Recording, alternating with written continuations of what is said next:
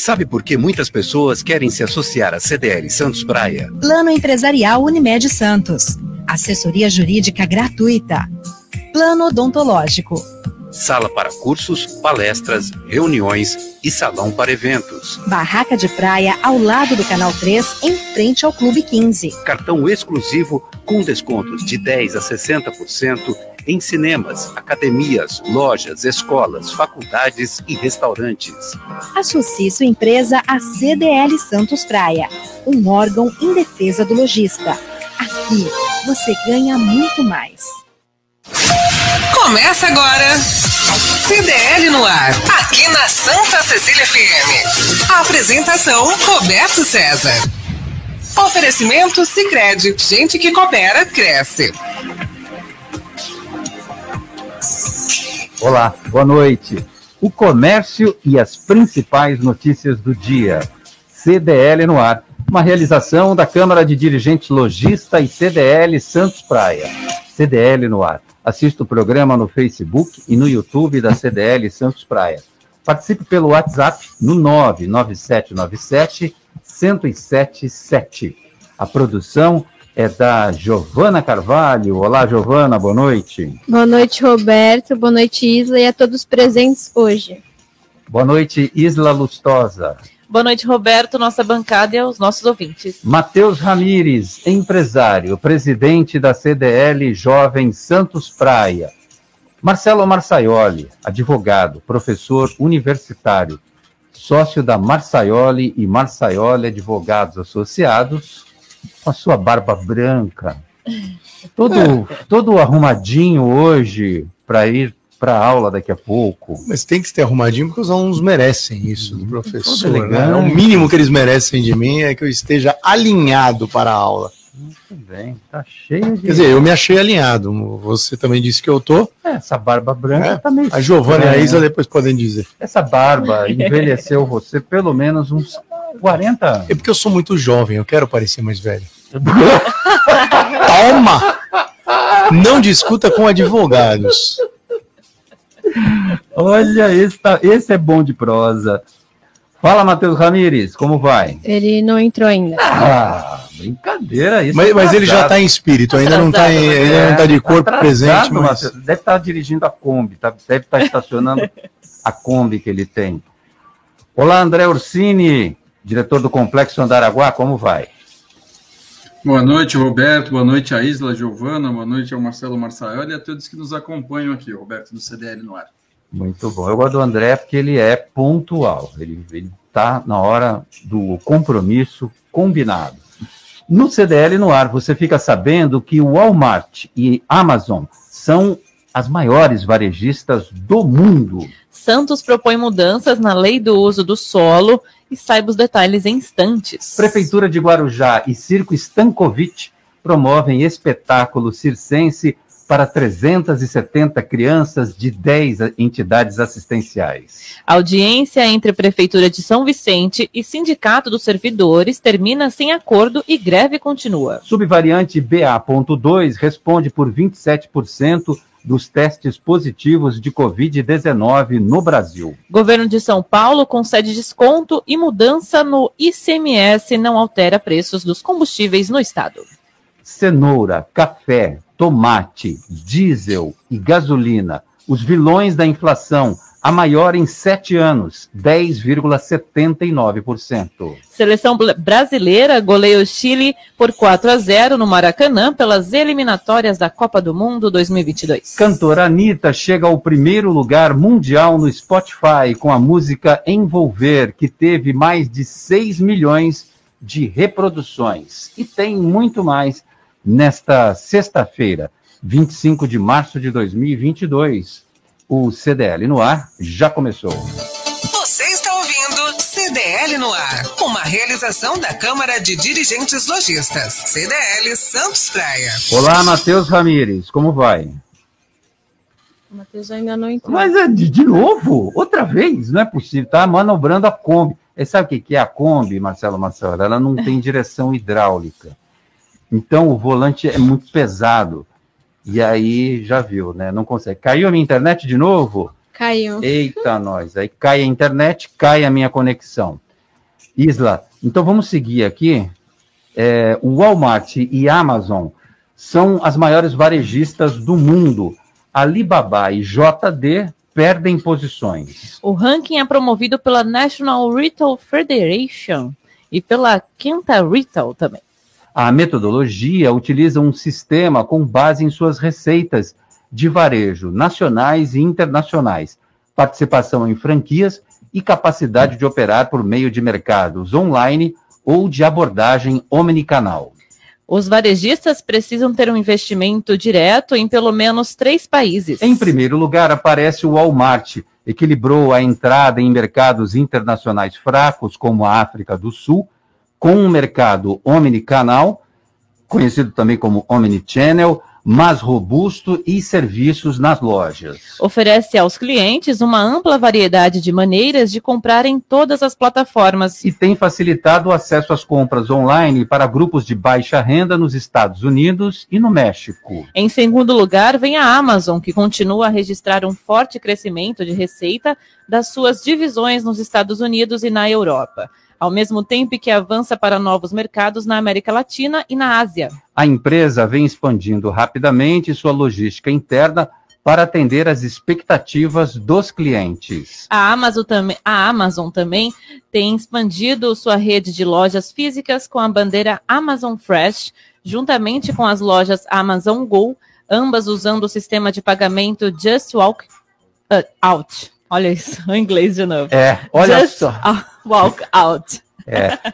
Ô, meu caro André Ursini, então a gente tem nesse cenário Walmart, americana, Walmart, que esteve no Brasil com uma experiência não bem sucedida, e a Amazon, como as grandes é, varejistas do mundo. Esse ranking, promovido pela National Retail Federation e pela Kantar Retail, aponta as 50 maiores empresas varejistas no mundo. Queria seu comentário aí. Te surpreendeu a queda da Alibaba e da JD, perdendo posições aí nesse ranking mundial? Olha, Roberto, surpreender não surpreendeu não, até porque a Amazon é a grande potência do varejo mundial, né? A Amazon tem mais de 11 mil lojas espalhadas pelo mundo em mais de 27 países diferentes. A Amazon é uma das poucas empresas do mundo que usa sistema de satélite próprio. Então, eles têm um sistema muito eficiente, eles são focados realmente na venda, eles são um exemplo de varejo é, para grandes redes de varejo do mundo, né? Agora, é, o Alibaba, ele vem aí tentando conquistar o um mercado, mas é um mercado também, empresa criada muito recente, perto da estrutura que o Walmart tem, né? Então, e a Amazon também foi na mesma linha, uma empresa muito bem estruturada. Então, está dentro do previsto, sim. Acho que essas empresas aí é, deram uma lição de e-commerce durante a pandemia e, e, e, a população acabou gostando do tipo de, de compra que eles fazem, do tipo de entrega. O, o Walmart tem um sistema que ele entrega até no mesmo dia nos Estados Unidos.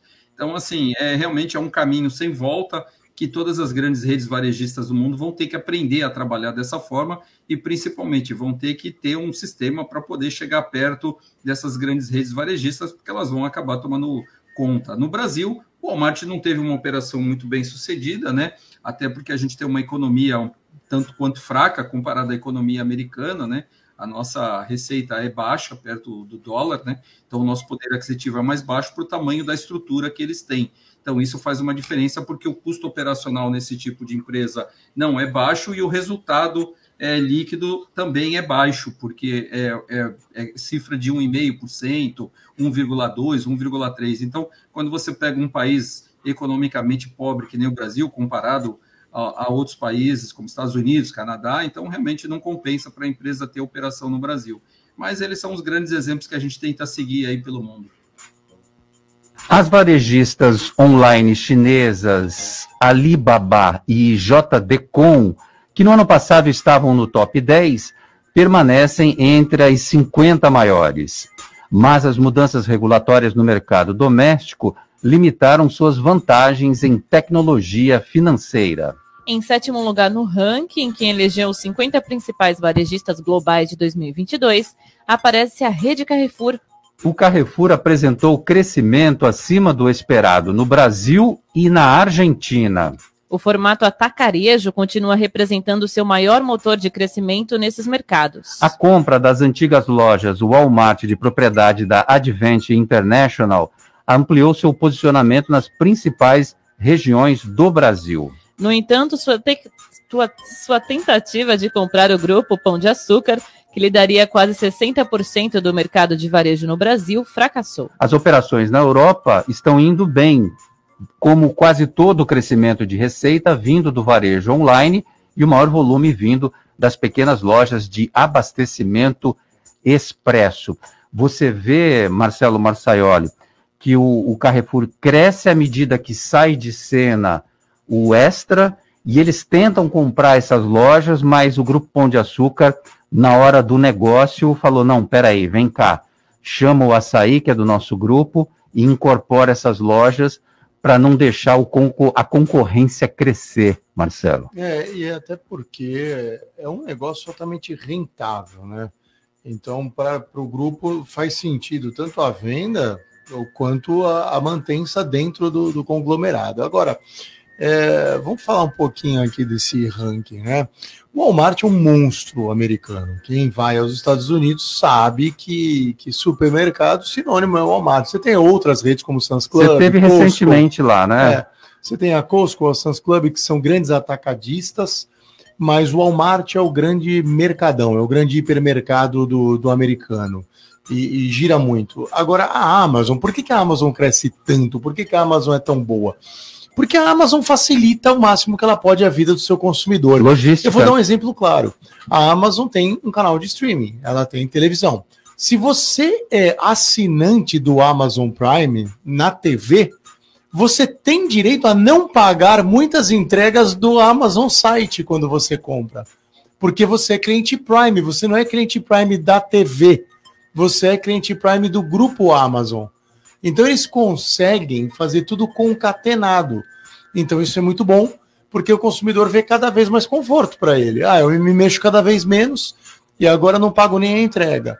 Então eu, eu gosto muito do, do comércio físico, viu, Roberto? Eu sou aquele que gosta de ir em loja, gosta de passear, eu acho que é, bem, é bom, faz bem para a cabeça, etc e tal.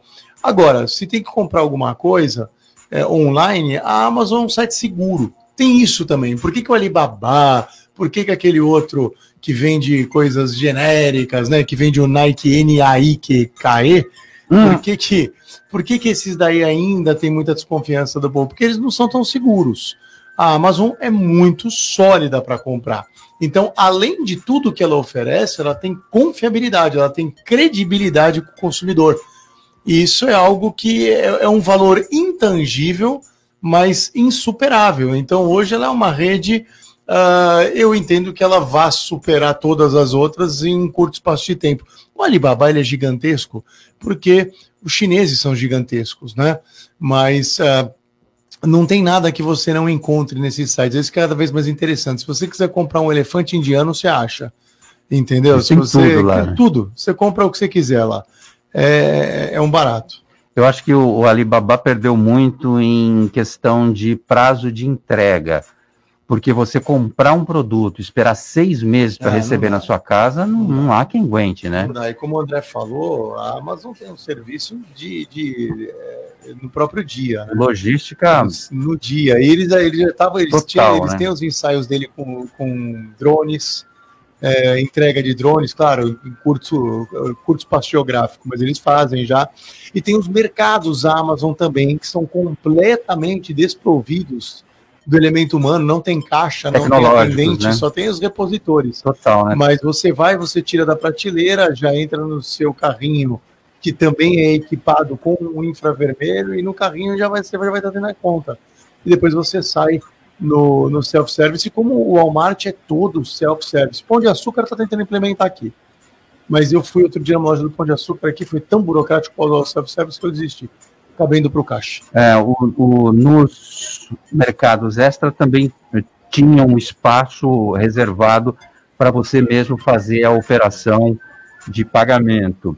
Você citou é, uma rede que também não colou no Brasil, assim como a Walmart, a rede é, Sans Club. Não, você falou do Sans Club. Sans Club, é. Muito, não, é muito boa. É, você está falando da Shopee, você falou em voz baixa Shopee, Mas a Shopee, ela entrou no Brasil com força total também. É, então, mas a Shopee, é que a Shopee tem os genéricos, né? A Shopee tem aquelas coisas. Tem Você compra, também? Você pode estar comprando algo gato por lebre também. né? A Tem Shopee nick? vende tudo. Ela vende tudo. É, não, não vou usar o termo xing ling, que eu acho ele muito pejorativo. Sim. Mas é, você compra de tudo no fim lá. Então, assim, você pode comprar um tênis que você acha que é de uma marca e vende outra, né? E você pode comprar um New Balance e receber um novo balanço. É, é, eu estou usando um exemplo absurdo, mas para dizer que eu, eu conheço pessoas que compraram e falam assim, pô, mas isso é uma adaptação da marca que eu comprei, não é da marca. Eu falei, então, mas olha o preço. Não há milagres, né? Não há milagres. E o Shopee ele, ele vende coisas que são da de marca e coisas que são de marca Genéricos. forjada. Pronto, Genéricos. assim. É. Bom, é, mas eu falei da, da Sans Club. Sans Club também não pegou no Brasil. Não, é uma rede fantástica. Nos Estados Unidos é uma rede muito legal. A Costco não chegou a vir para cá é, com, com essa força. A Costco é muito legal. A Costco é um, é um clube atacadista, né? A Costco está nesse ranking em quarto Isso, lugar. Então, porque ele é um clube atacadista. Você compra de grandes quantidades e você tem uma carteirinha, você é um clube. Os americanos usam ele como um clube. O Suns Club, o nome já diz, ele é também como se fosse um clube. Agora, lá esse formato do atacado pega. O atacado também para quem tem condição. Não só aqui o atacadista, Roberto, o atacadão é visto como supermercado de baixa renda. Então, você vê que as, as altas camadas da população não vão ao atacadão fazer compra. O Suns Club e a Costco nos Estados Unidos são de acesso de todas as castas americanas, vamos dizer assim. Matheus Ramires, já estacionou a Kombi? Boa noite. Boa noite, Roberto. Eu vou dar aquela desculpinha. O pneu furou. E aí eu cheguei atrasado. Não, É. mas eu, eu- eu preciso melhorar. Vou até falar com o Nicolau. Eu preciso melhorar aqui meu computador porque não tá dando mais. É, Ah, você é? pede uma coisa, demora três horas para ele acontecer. Eu, eu vou falar com o Nicolau, vou levar o meu laptop lá para ver se ele dá um jeitinho. Boa noite, É. Roberto. Boa noite, Isla. Boa noite, André. Boa noite, Marcelo. Boa noite a todos que nos escutam e estão nos assistindo hoje. Muito é, é, peço desculpas aí pelo meu atraso, mas se eu puder somar só um pouquinho, Roberto, esse é um assunto muito interessante, principalmente falando da Amazon, é, uma das maiores varejistas online. E aqui no Brasil ela veio muito forte, ou veio exclusivamente online, né? A gente não tem lojas físicas Amazon no Brasil, é um varejo exclusivamente online e é uma das varejistas que mais cresce aqui na nossa região. Por quê? Porque ela quer dominar o mercado. Ela é muito grande nos Estados Unidos, inclusive ela não trabalha só na área de varejo, ela também trabalha na área de logística. E eu tenho ah, alguns amigos que trabalham aí com essa parte de logística portuária e eles me relataram que a Amazon está fretando navio na China para trazer mercadoria. Então agora ela não quer mais o container, ela está pegando o navio inteiro lá na China para trazer mercadoria para o mercado americano. Automaticamente, isso vai ser também diluído e distribuído para todos os outros países do globo. Mas o mercado americano é o maior mercado da Amazon hoje. A gente também tem que lembrar que a gente tem grandes varejistas online no nosso país. Magazine Luiza, Via Varejo, B2W, são os maiores que, que, que dominam o mercado hoje nacional e a Amazon vindo de fora, ela quer abocanhar aí uma parcela desse mercado. É, fiquei sabendo também que ela acabou de adquirir mais três é, centros de distribuição no nosso país. Então, hoje ela tem oito centros de distribuição e isso é uma das coisas que mais contam no mercado online para você ter aquela entrega rápida e você comprou o produto no dia seguinte já está na sua casa. É, a gente também é, é, importante também falar do Mercado Livre, né? Um grande varejista é, que é aqui da América Latina, né? É, é argentino e tem a sua grande parcela aqui na América Latina, principalmente no mercado brasileiro, que também, além de só trabalhar com varejo, trabalha muito forte na área de logística e na, e na área bancária, com meios de pagamento e meios de entrega. É, então, é, assim, a Amazon ela vai vir forte, vai querer dominar o mercado, ela tem potencial para, e acredito que o crescimento no Brasil vai ser exponencial daqui para frente dessa grande varejista americana. Se liga no WhatsApp da Santa Cecília FM. 99797-1077. QDL no ar. Com a Isla Lustosa. Fala, Isla. Olha, o Marcelo Moura está por aqui, falou boa noite a todos e disse o seguinte: sinceramente, não vejo essa diferença de preços dos atacarejos em relação aos mercados e hipermercados. Eu sou obrigado dele, a né? concordar né? com ele. Na verdade, tem aquela história de você comprar em grande quantidade, não é, Marcelo? Mas a diferença mesmo, aquela, você fala, é. nossa! Não, mas eu, eu acho que o Marcelo tem um ponto interessante aí, porque é, o atacadão, eu lembro uns anos atrás, quando a gente fazia a compra, tinha muita diferença. Hoje muita. eu também já não vejo tanto. Hoje não, já não tem Hoje mais milagre, né? Antigamente era tanta diferença que você se via Fala, obrigado nossa. a comprar a quantidade, que era o grande segredo. Vou comprar né? muito, mas vai valer a pena, quando né? Você olhava para a gôndola, vinha lá preço unitário, preço atacado. Se comprar no mínimo tantas unidades, você comprava de muito porque era muito compensador. Hoje eu já não acho tanto. Eu tô com o Marcelo também. Diga, com os a Marcelos. Mar... A Margarete está por aqui, mandou um áudio para gente. Fala, Margarete.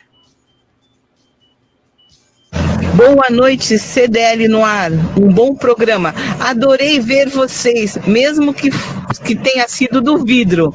A sala de vocês é linda, linda, linda. Parabéns.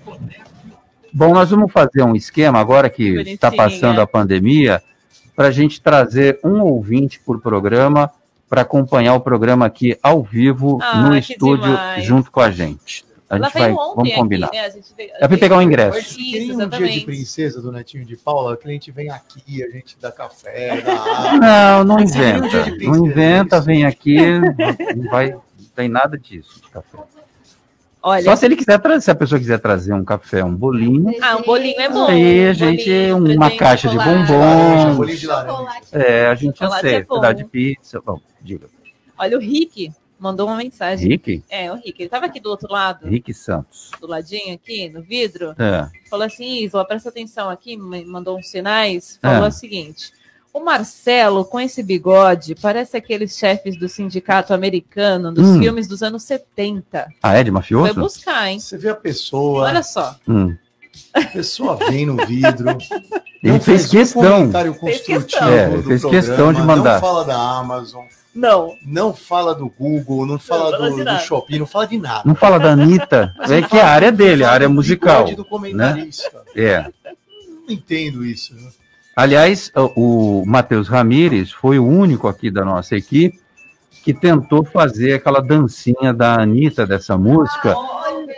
É, o envolver, de descer lá até o chão. Conseguiu já, o, o, o, o Matheus Ramires? Você que é fã da Anitta. Olha, Roberto, eu fiquei sabendo da notícia da Anitta aí, dela ter batido aí o top tem aí, né? Tá nas primeiras paradas do Spotify. Primeira Fiquei muito feliz de saber. Bacana, né? Bacana, uma cantora é, brasileira. E apesar de não curtir muito. Ah, ok, tá mas não, é que tá falhando muito a sua transmissão.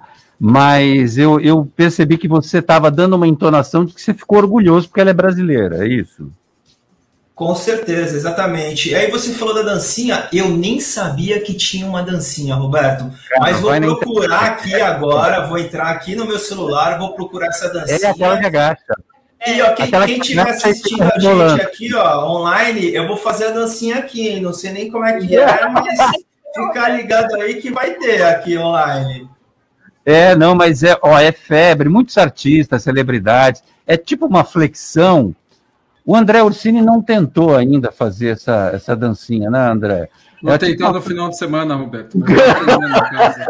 eu, eu, André, eu sou mais humilde. Eu não vou nem tentar, porque senão eu vou ficar no chão. Vai minha, coluna coluna. Não vai, minha coluna não vai ajudar, eu não vou levantar. Não, e o mais engraçado é que tem gente que não consegue mesmo, porque é um movimento muito difícil de fazer. A Giovana já tentou também, né? Não, não. Quem, quem mais está por aí, o Islam? Tupã está por aqui. Tupã, sempre ele. Sempre ele. Boa noite a todos. E disse o seguinte: nenhuma dessas empresas conseguem bater o prazo de entrega do Mercado Livre, mesmo porque a, Amazon faz entrega terceirizada. O Mercado Livre é muito mais rápido na entrega. O Mercado Livre, Ambos são bem rápidos. ele tem uma promessa que se você comprar durante um- o período, o horário da estipulado na semana, no dia seguinte está na sua O casa. problema do Muito. Mercado Livre é que você tem dois tipos de compras. Você tem compras que são garantidas pelo Mercado Livre e você tem aquelas que são diretas, né? Que o Mercado Livre é apenas um intermediário. Aí você fica sem essa garantia. Mas eu concordo com ele que há uma rapidez muito grande, mas a Amazon hoje, ela praticamente é do dia para a noite, né? Quem compra material escolar, às vezes, por exemplo, recebe muito rápido. Então tá tudo muito equivalente, eu acho. Cara, o Mercado Livre investiu em frota de veículos, avião, tem um avião da Mercado Livre. E tem aqueles rankings também, né? Quando você, você ganha umas pontuações, você entrega pontuação. full. É. Maravilhoso. E, e frete grátis é a, é a bola da vez, né? Que todo mundo quer, porque é uma vantagem econômica. Fala, Isla. O Marcos está por aqui, mandou um áudio também. Fala, Marcos, o gremista. Boa noite, CDL no ar. Primeiro comentário rapidinho. Dois tomates pequenos, paguei oito reais hoje. Quê? Muito caro. Segundo comentário, parabéns pelo programa de ontem. Maravilhoso. E eu gostaria, se possível, dar uma sugestão para que o programa continue mais alguns minutos no YouTube e na, no Facebook. Porque vocês respeitam a hora do Brasil e o programa, às vezes, está tão bom que podia continuar mais um pouquinho. Obrigado. Rapaz, Rapidinho, né, Isa? a gente tem atrasado os nossos breaks comerciais, eu confesso, é um erro meu. É, e- porque a gente, a gente engrena num, num papo que é tão excelente aqui, às vezes, que a gente perde o, o rumo da coisa. Falando nisso, Giovana Carvalho tem ingressos para Monte Serra, é, ingresso VIP, que a pessoa vai, de, vai até o Monte Serra, vai de bondinho, ah, em- e está valendo. Quantos ingressos que a, que a Nicole Valejo deixou com a gente? São dois pares de ingresso para amanhã, né? Final de semana, é, para ir no happy hour de lá. Aí Muito só bom. passa o nome e o acompanhante, que o nome vai estar lá na lista. Na Já vou avisar que quem ganhou o ingresso para assistir o ator que faz rir do Luiz Thomas não concorre neste sorteio. A gente vai dar vez para quem ainda não ganhou. Fala, Isla. Tem mais um áudio aqui do Francisco. Fala, Francisco. Grande abraço para você. Boa noite. Boa noite, meus queridos da CDL no ar. Eu acho, na, na verdade, assim, hoje está tudo muito caro. É impressionante hoje o que você gasta no supermercado, é, que a gente fala assim, num- uma compra mínima, mínima, com vai 200 reais, eles não compram nada, na, na, nada praticamente. É praticamente o lanche da noite você compra. Infelizmente, está tudo muito um absurdo. E eu não vejo também uma diferença na, nos valores, tanto atacadista como a varejo também, principalmente no- nos mercados. Muito bom. Fala, Giovana Carvalho. Aqui pelo Facebook, o Arão Santana mandou: Já estamos aqui na sintonia. O Jair Jubilato disse: Boa noite, não vou palpitar hoje. Só ouvi-los com toda a atenção que vocês merecem. Abraços. Abraço, mas fique à vontade. E o Marcelo Gomes disse: Oi, Roberto César, meu celular quebrou. Acho que ele quer que você dê um novo para Ah, ele. é? Eu acho. Não, olha, pô, Fácil, tá perfeitamente. É um sinal. É, tá pedindo. Pedir não custa nada sempre. A gente vai atender ou não, são outros detalhes. Bom, Santos propõe mudanças na lei de uso e ocupação de solo. As sugestões foram apresentadas em audiência pública e aprovada pelo Conselho Municipal de Desenvolvimento Urbano. o CMDU.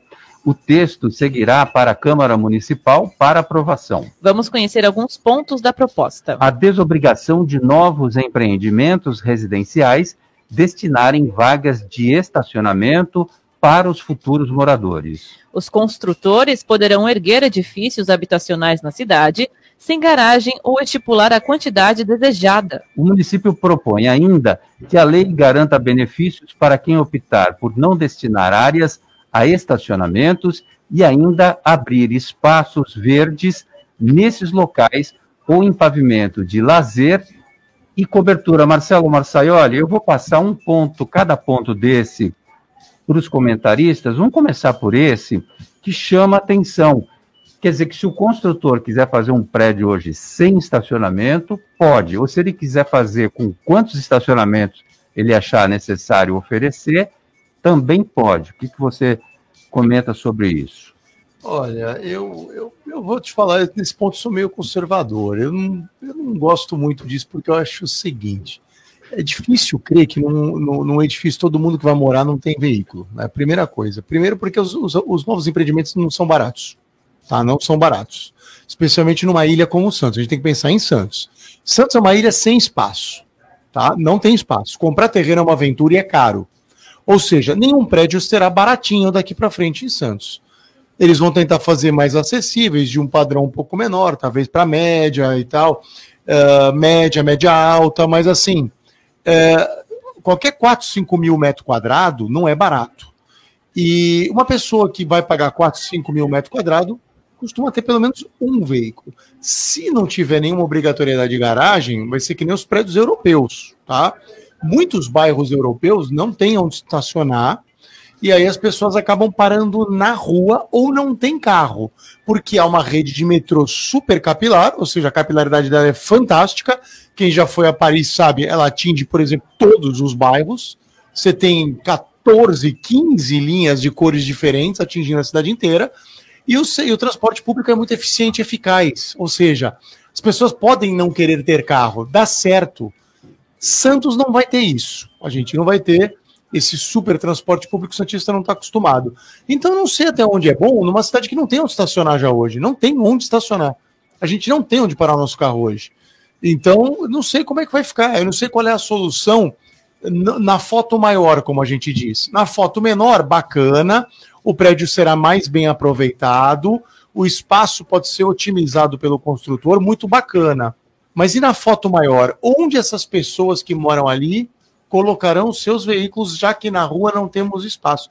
É uma pergunta, claro, legal até para a gente convidar alguém da prefeitura, de repente, para vir aqui e explicar. Mas a desobrigação, passando esse novo projeto de, da, da lei de uso de ocupação do solo, está é, tá desobrigado. O objetivo, segundo Glaucus Farinellos, que é secretário de Desenvolvimento Urbano e que apresentou uh, essa proposta, é incentivar o uso do transporte público pela população e estimular projetos sustentáveis que caminhem ao encontro do Plano Municipal de Mudanças Climáticas. Nós já estamos nesse nível? Resposta rápida para a gente seguir não, com o André. Porque você, você vai forçar o cidadão a não ter carro, eu entendi. É, nós vamos pelo caminho forçado. A gente não, não a gente não dá mais espaço para ele parar o carro, ele não tem mais carro. Eu não sei se é por aí. É. André Ursini, cotas para habitação de interesse social. Os grandes empreendimentos residenciais erguidos na cidade ficarão obrigados a construir um determinado número de unidades destinadas à população de baixa renda na região central, conforme o porte da obra, como forma de compensação ao município. O percentual ainda não está fechado. A construtora poderá optar por reformar ou reabilitar um edifício no centro quando o número de unidades for pequeno, outra forma seria também destinar moradias no próprio condomínio em construção ou uma contrapartida financeira equivalente ao valor das unidades. Retrofits. Outra proposta prevê facilitar a modernização de imóveis comerciais antigos, convertendo-os em unidades habitacionais. André Ursini, quero seu comentário para esse ponto específico que fala desta compensação com a construção de imóveis de interesse social. Olha, Roberto, a gente tem uma carência muito grande, não só na cidade de Santos, como em toda a Baixada Santista, de imóveis de baixa renda, né, como são conhecidos.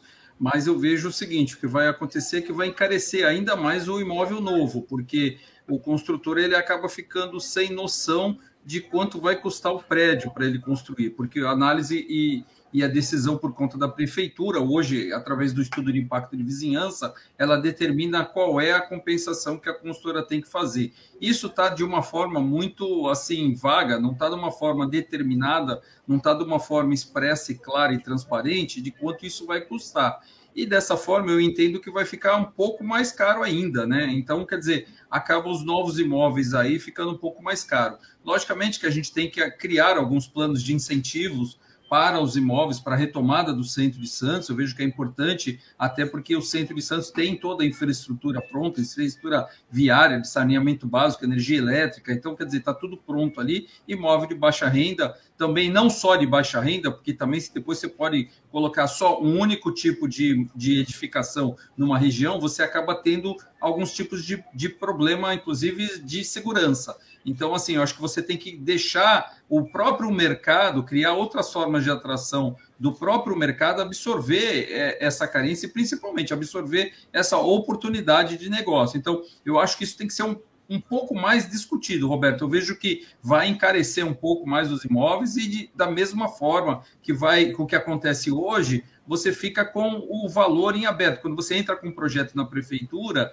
você acaba caindo numa análise lá que a regra não é clara. A prefeitura faz o cálculo de acordo com o, o tamanho do, dos metros quadrados que você vai construir e ela exige um tipo de, de compensação ali pelo impacto que você causa na vizinhança.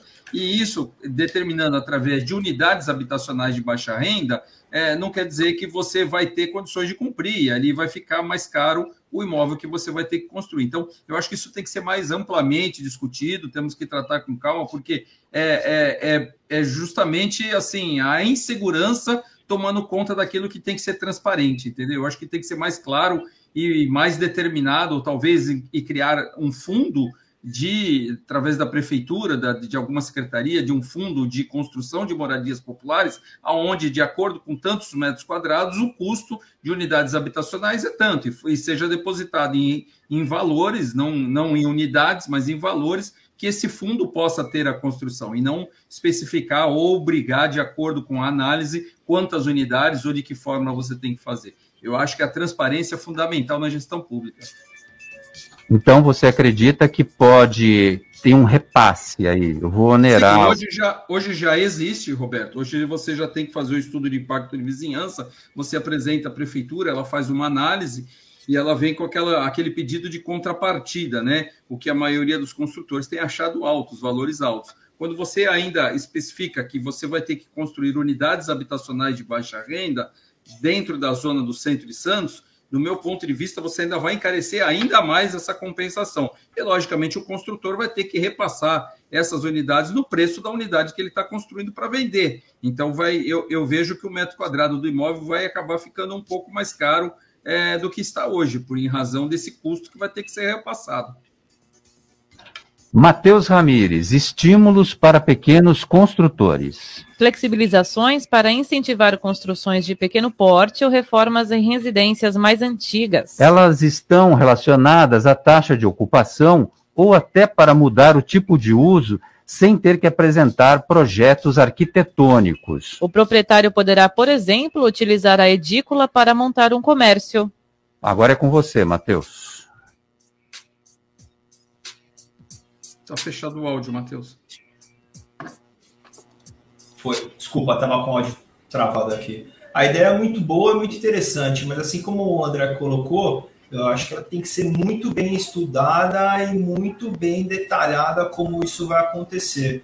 Uh, a gente tem diversos imóveis muito antigos na nossa cidade, principalmente no nosso centro, e até por conta disso, esses imóveis hoje não estão sendo ocupados nem com é, lojas comerciais ou com moradia, por conta de uma série de outras legislações que obrigam a algumas certas reformas é, dentro dessas edificações, dificultando assim e, e, e fazendo com que seja mais oneroso a reforma dessas edificações. Então a gente tem que ter um certo cuidado, tem que ter um estudo mais detalhado em cima é, desse ponto específico, mas eu vejo sim com bons olhos. Bom, área portuária tocou para Marcelo Marçaioli. O grande especialista é o André Ursini, que vai poder complementar. Mas espera aí que a gente né? vai dar o texto primeiro. A Lous também vai propor adequações ao zoneamento portuário. O conceito sugerido prevê separar a zona industrial e retroportuária em duas. Com isso, a zona retroportuária mais próxima a núcleos residenciais terá mais restrição de atividades impactantes, sendo permitidas apenas atividades de logística e apoio. A outra fica liberada para operações mais impactantes, como atividades de líquidos, inflamáveis e produtos perigosos. Bom, você quer que eu toque para o André? Eu só vou fazer um, um introito Mande. e aí o André pode me complementar. Muito bem. Ah, por que, que isso acontece? A gente tem que entender se, se há uma razão para isso. Quando foram construídas aquelas mega torres e conglomerados de edifícios bem lá perto do porto, na ponta da praia, né, a gente teve ah, prédios com 500 apartamentos subindo lá, na época do boom imobiliário, as grandes construtoras de São Paulo vindo aqui. Houve grande comoção, especialmente por causa da descarga de grãos, ah, o cheiro, a sujeira, os problemas de partículas no ar. Eu lembro que o, o vereador Sadal Nakai, na época, levantou uma bandeira para tentar eh, impor algumas limitações. Então, eh, quando você misturou residência raiz com ah, o porto de maneira tão próxima, você teve impactos na população. Então, acho que o que se tenta evitar aqui é trazer de novo coisas ah, que são essencialmente de porto para a vida cotidiana do cidadão morador. Eu acho que é o que se tenta evitar aqui. Não sei até onde isso é possível refrear esse, esse progresso, mas naquela época havia uma sanha muito grande por construir. Precisamos construir, precisamos construir, e precisa ser área gigantesca, precisa ser prédio clube. Hoje as coisas estão um pouco menores. Os próprios construtores ah, de São Paulo não têm vindo muito para cá, e os locais eles querem construir outro padrão de edifício. Então não sei se ainda há essa vontade toda de construir clubes, edifícios na ponta da praia, perto do porto, repito. Mas foi por causa disso que surgiu essas preocupações. Aqui fala muito de inflamáveis, de, de coisas periculosas. Claro, a gente teve também exemplos de vazamento, de gás do outro lado da margem. A gente teve outros problemas.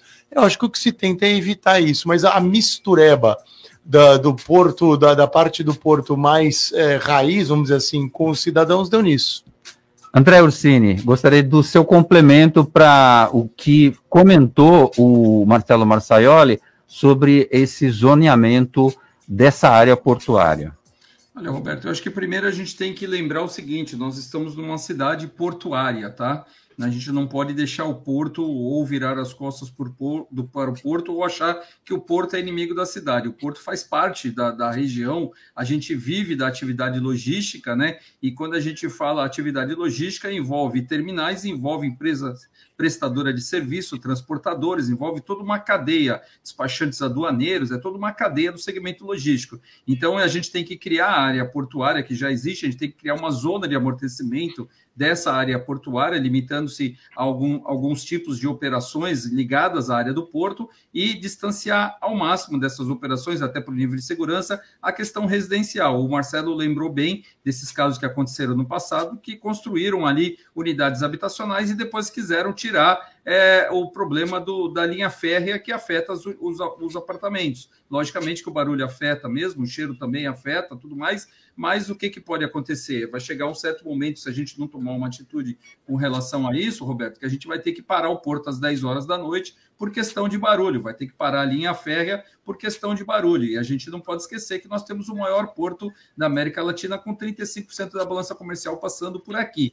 Então a gente tem que encontrar a solução. A solução para isso é uma ampla discussão da sociedade para saber o que, que a população quer. Isso acho que tem que ser tratado de uma forma mais ampliada, inclusive chamando essas empresas prestadoras de serviço para atividade portuária e sugerindo a elas que eh, digam qual é a zona de amortecimento, porque sempre entre uma área residencial e uma área produtiva, seja uma área industrial, uma área portuária, você tem que ter uma zona de amortecimento. Isso é muito importante para você quebrar não só o problema de barulho, mas também para você quebrar ali algum tipo de trânsito, de, de fluxo viário, essas coisas assim. Então é importante a, a gente debater isso. A questão que eu falo com relação a, a a líquidos, a, a alguma coisa inflamável, a gente não pode esquecer que qualquer terminal desse tem que ser licenciado pela CETESB. E a CETESB ela vai autorizar de acordo com, que um, com os estudos que chegarem a serem apresentados e dizendo se isso tem risco à sociedade, a, a o, o, se pretende instalar o terminal ou não. Então, isso é meio que chovendo molhado, porque é, isso a gente tem que determinar, e eu não acredito que dentro desta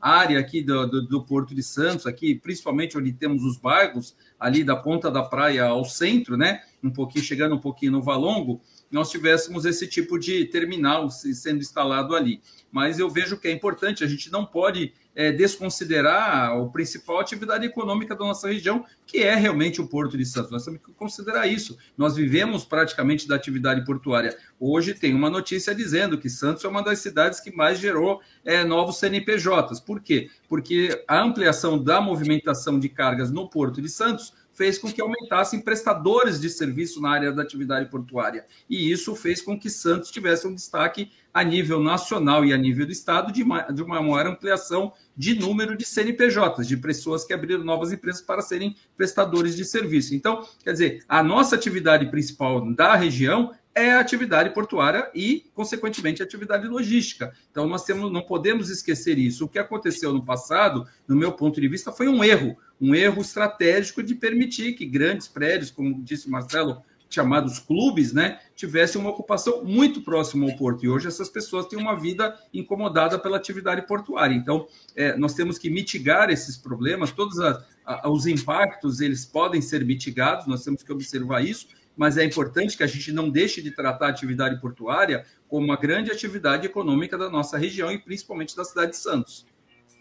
Ô André Ursini, uma curiosidade. Ontem à noite, quando eu, saí da rádio, fui para o treino, e estou voltando para casa, e, e em, em, vários locais da cidade de Santos, eu estava de moto, eu senti aquele cheiro de grãos, porque está calor, tem uma umidade toda no ar.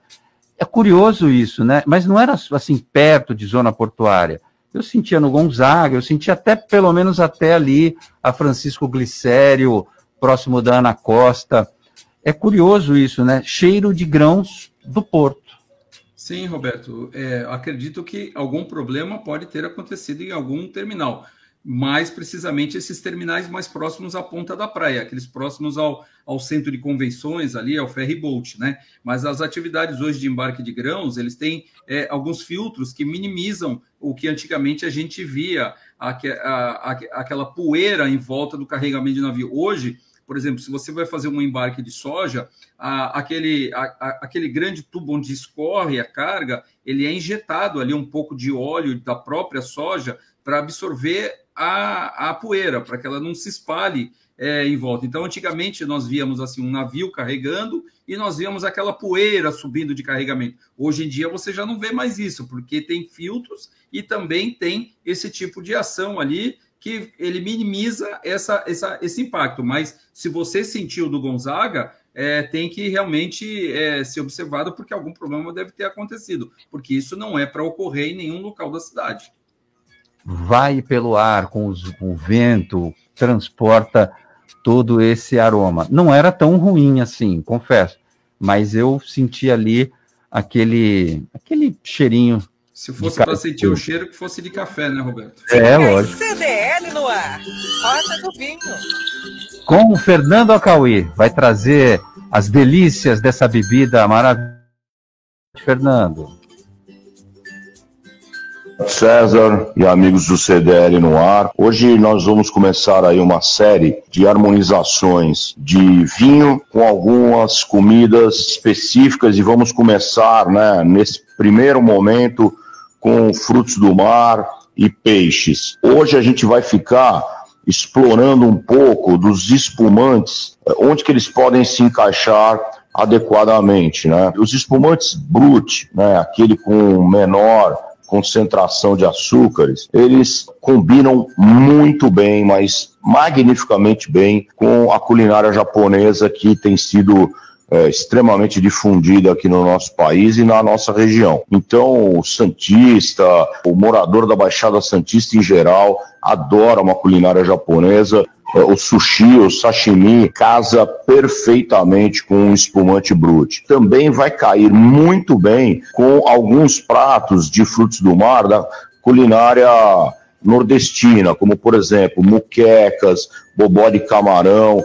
Quanto mais condimentada, apimentado for o prato, melhor vai ficar o espumante, porque ele vai dar aquela refrescância, aquela quebrada, a acidez do espumante brute vai casar muito bem com esse apimentado, né? Tem vinhos que você, que a gente chama tranquilos, né? Que não são espumantes, eles não vão casar muito bem com esse condimento muito forte, com um apimentado muito forte e os espumantes vão cair perfeitamente. No próximo boletim a gente explora um pouco mais de outros tipos de vinho com a culinária do mar. Um forte abraço, Roberto César, a toda a bancada do CDL no ar e aos nossos ouvintes. Grande, grande, grande Fernanda Cauí, obrigado pela contribuição. Já estou. Bom, o André Ursini, quer dizer que o almoço de hoje teve camarões, você estava lá, todo pimpão aí, já me entregaram aqui de bandeja. E tinha Barba vinho. branca não é fraco, não, né, Roberto? Ele É. a, a língua comprida, né? Esse é um dos. Ele par- participa do, do time dos fofoqueiros aqui deste programa. São informações de bastidores, não são Totais. fofocas. Vambora que a gente está atrasado. E as principais notícias do dia. CDL no ar. CDL Santos Praia e o projeto Caça Talentos. A ideia é aproximar as empresas que estão com vagas abertas e os candidatos que estão à procura de uma recolocação no mercado de trabalho. As empresas poderão enviar as vagas e os candidatos o currículo para o WhatsApp da CDL Santos Praia no 974163946 ou pelo e-mail cdl@cdlsantospraia.com.br. Após o recebimento dos currículos, os candidatos passarão por algumas etapas de seleção e treinamento. Projeto Caça Talentos é uma realização da CDL Santos Praia. CDL no ar. Oferecimento Sicredi. Gente que coopera cresce. Quebrou a tela, Quebrou do, a seu tela celular? do seu celular? A Slex troca para você no mesmo dia. Telas originais com garantia e muita qualidade. E mais, manutenção completa de todos os tipos de computadores, PCs e notebooks. Assistência técnica com garantia para o conserto do seu micro-ondas e de TVs de todas as polegadas. WhatsApp da Slex.com 981405595. Na Slex você encontra uma linha completa de eletrônicos e acessórios. Slex.com, Avenida na Costa 530, Galeria Quinta Avenida, Loja 9, no Gonzaga, em Santos. Vai montar o seu negócio próprio e quer entender de tudo que é necessário? Tem a sua empresa e quer acompanhar os resultados que ela apresenta? Saiba que nós da RM Auditoria Contábil já oferecemos há mais de 30 anos esses serviços. O conceito de parceria com o cliente, nosso maior ativo, faz com que estejamos sempre prontos a atender suas demandas. Equipe técnica treinada e motivada para executar as tarefas que o seu negócio necessita, pois o nosso objetivo é que seus números sejam tratados com eficiência. RM Auditoria, Avenida na Costa 258, quarto andar em Santos. Telefone 3208-2444. RM, somando o nosso futuro ao seu. Minuto Seguro. Oferecimento Embaré Seguros, a corretora especializada em cuidar de você. Quando falamos em seguro de vida, a maioria das pessoas ainda associa o produto à morte. De um modo geral, o seguro de vida cobre morte natural e acidental, mas também pode oferecer cobertura em caso de doenças e invalidez permanente ou temporária. Existem diferentes tipos de seguro que divergem na duração e na possibilidade de resgatar a apólice ainda em vida. Consulte um corretor da Embaré, tire suas dúvidas e fique seguro. Minuto Seguro. Oferecimento Embaré Seguros, a corretora especializada em cuidar de você. C, C. CDL no ar. Oferecimento Sicredi. Gente que coopera cresce. Estamos de volta aqui no CDL no ar até às sete da noite. Tem informação, prestação de serviço, os comentários dos nossos ouvintes e dos nossos melhores comentaristas do rádio. Isla, conta para mim, previsão do tempo para esse final de semana, calorão batendo forte, hoje chegou na casa de 32 graus. O que acontece no final de semana? Verdade, mas o final de semana vai dar uma esfriada, tá? Vai ter sol com muitas nuvens e pancadas de chuva à tarde e à noite, no- tanto no sábado quanto no domingo. Temperatura máxima de 32 e mínima de 25 no sábado. Calor. E máxima de 28 e mínima de 23 no domingo. Calor. Ah, mas tá, esfriadinha. teu esfriar Compa- também. Comparada hoje, dá uma Olha, esfriada, vai. Esse teu esfriar. Chovendo já tá bom, Não, né? esfriar para mim é 21. Mas não tinha uma frente fria que ia entrar no domingo? Sim, exatamente. Essa daqui eu te falei. vai, vai 28. de, vai de 32 Máxima para de 28. 28. É frente morna, né? O Aquela que a frente- gente espera, mas não vem, né? É, não, eu também não. Não, não, não cravei aí. Desde sempre esse esperando. frio todo que você falou. Bom, é, o Marcelo Marsaioli já deu o spoiler da cotação do dólar, mas eu quero a real. O que, que aconteceu no mercado financeiro hoje? Ó, a Bolsa de Valores de São Paulo está numa alta de 0,02% e fechou hoje a 119.081 pontos. Ficou no 0 a 0, né? Porque 0,02 positivo é 0 a 0. E o dólar comercial fechou hoje a 4,74. 4,74? Isso. E o turismo a 4,79, porque agora eu falo turismo sempre, gente. Tô É, assim. eu sei por que, que você Tô fala. assim, tô assim, tô assim. Combustível mais barato, só que não. Os secretários da Fazenda, dos estados e do Distrito Federal chegaram a um entendimento sobre a cobrança do ICMS sobre combustíveis. Foi definido um valor fixo de mil. Não, de um Mil nada. Não, mil Se não. fosse mil, Mil não. olha só, eu, eu ia ficar com crédito no, na- no posto de gasolina. De um real, vírgula 0006 por litro de diesel. É do isso. diesel S10. Isso aí. Ficou definido também que cada estado poderá conceder um benefício fiscal, ou seja, um redutor, para manter a carga tributária no nível de novembro de 2021. No caso de São Paulo, haverá desconto de 0,35 centavos por litro de diesel S10. O benefício fiscal está de acordo com a Lei Complementar 192-22 e com a Lei de Responsabilidade Fiscal. Isso significa que não haverá aumento do ICMS cobrado sobre o diesel em São Paulo. Esta regra valerá, valerá por. Valerá, enro- enrolei a língua aqui.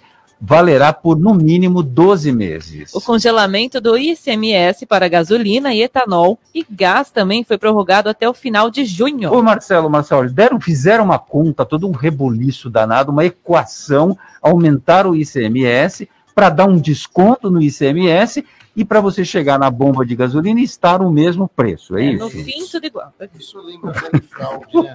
Não lembra?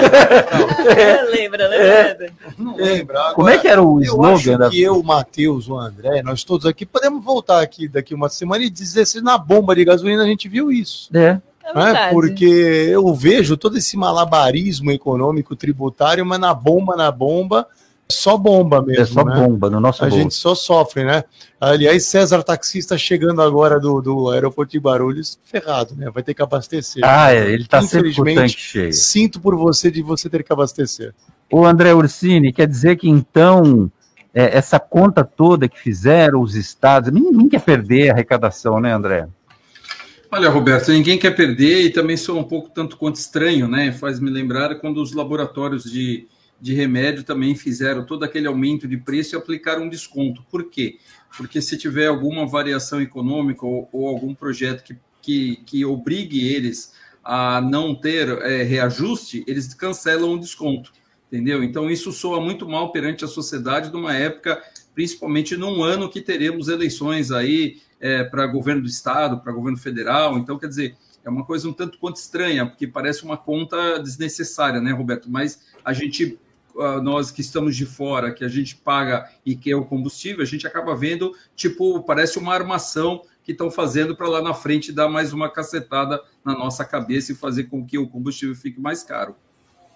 Bom, e vai demorar tanto para eles decidirem isso, que daqui a pouco já vem outro aumento de combustível, e aí não vai adiantar absolutamente nada. Esse país precisa ser estudado.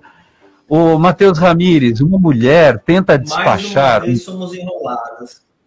É, não, mas o- o- escuta essa aqui que a gente já está no finalzinho do programa. Uma mulher tenta despachar um botijão de gás em voo comercial. Cliente da Gol faria uma conexão Recife-São Paulo quando os funcionários no Aeroporto Internacional do Recife, na zona sul da cidade, avistaram um botijão de gás. O produto foi impedido de embarcar. Um funcionário da companhia aérea disse: A senhora derruba um botijão ou não? A, A senhora, senhora derruba o avião. avião. Gente, tô confundindo as palavras hoje. A senhora derruba o avião com um negócio desse, gente. O, o, o Matheus, o, o botijão de gás virou um produto tão valioso, tão precioso, que as pessoas já estão exportando o botijão de gás. Exatamente, Roberto. Ela está coberta de razão. Um botijão de gás hoje é muito valioso. Eu tenho que levar para todo lugar que eu for. Com certeza, eu não acho que ela Mateus. seja errada, não. Matheus, virou algo de estimação, né? Que isso? Agora você paga propina pro, pro cara do Mac, o em vez de usar o, usa botijão. o botijão de gás. Agora, agora, Roberto, uma- acho que o mais engraçado que isso tudo, imagina ela carregando um botijão no meio do aeroporto, passando com aquilo nas costas. É uma Não, cena até tava curiosa. O negócio é o seguinte, estava embalado numa caixa de papelão, todo embrulhado, e ela ainda tentou argumentar com o funcionário da Gol, falou, mas senhor, ele está vazio. Ela falou, minha senhora, não importa se está vazio ou cheio, não pode botijão de gás no avião. Bom, a gente trouxe essa aqui para fechar o programa. Valeu, Matheus, grande abraço para você. Tchau, André Ursini. Um abraço. Boa noite a todos. Um abraço. Marcelo Maciaroli, a barba branca deste programa. Tchau, Giovana Carvalho. Tchau, boa noite a todos. Tchau, Isla. Tchau, boa noite a todos. Ótimo final de semana para você, ouvinte do CDL no ar. Obrigado pela audiência. Na segunda-feira tem mais às seis. CDL no ar. Uma realização da Câmara de Dirigentes Lojistas. CDL Santos Praia. Oferecimento Sicredi. Gente que coopera cresce.